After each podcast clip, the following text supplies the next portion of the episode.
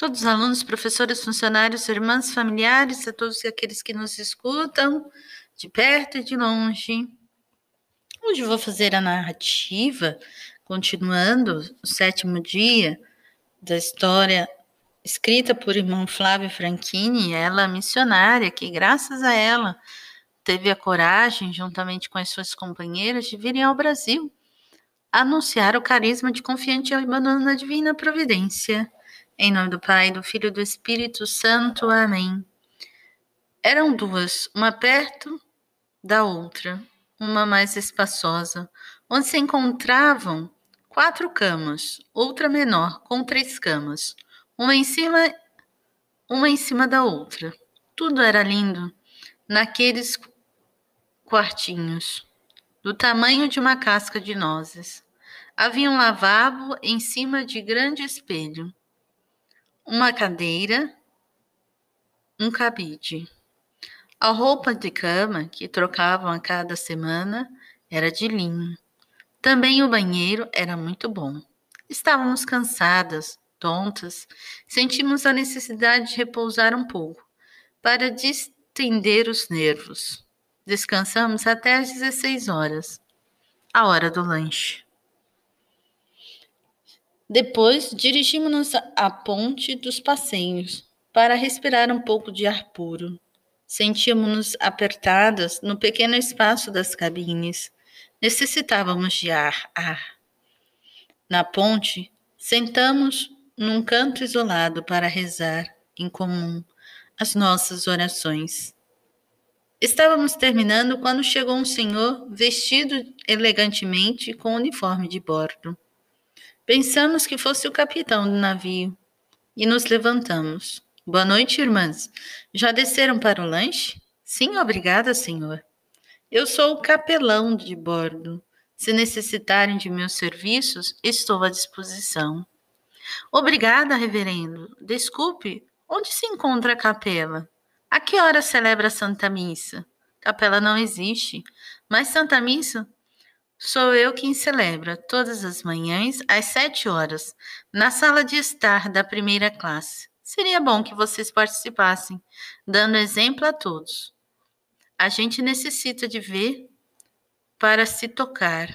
E calou-se. Não há outras santas missas? Observamos que há vários sacerdotes entre os passageiros. É verdade, mas como não há capela, são obrigados a celebrarem na própria cabine. Esperamos que a providencie enquanto antes.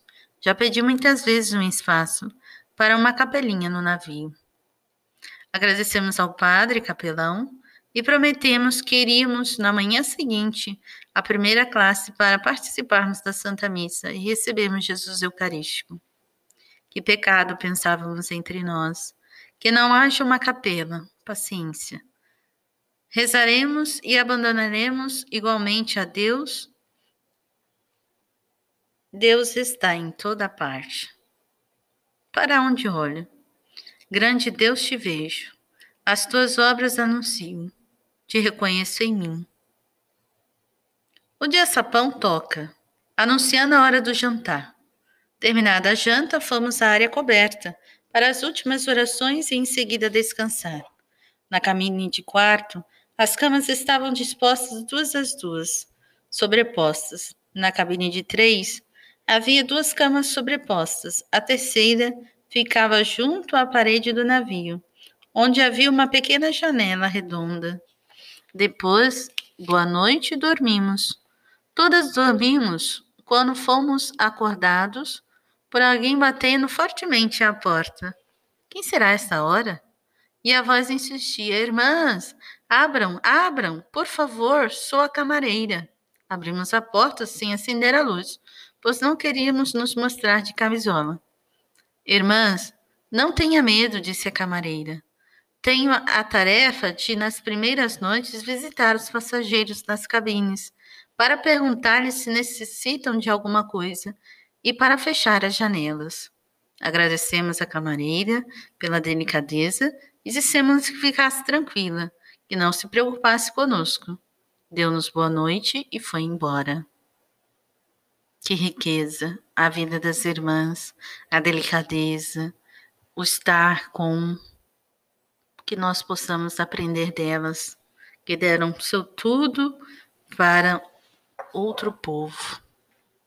Que coragem, que audácia. Em nome do Pai, do Filho e do Espírito Santo. Amém.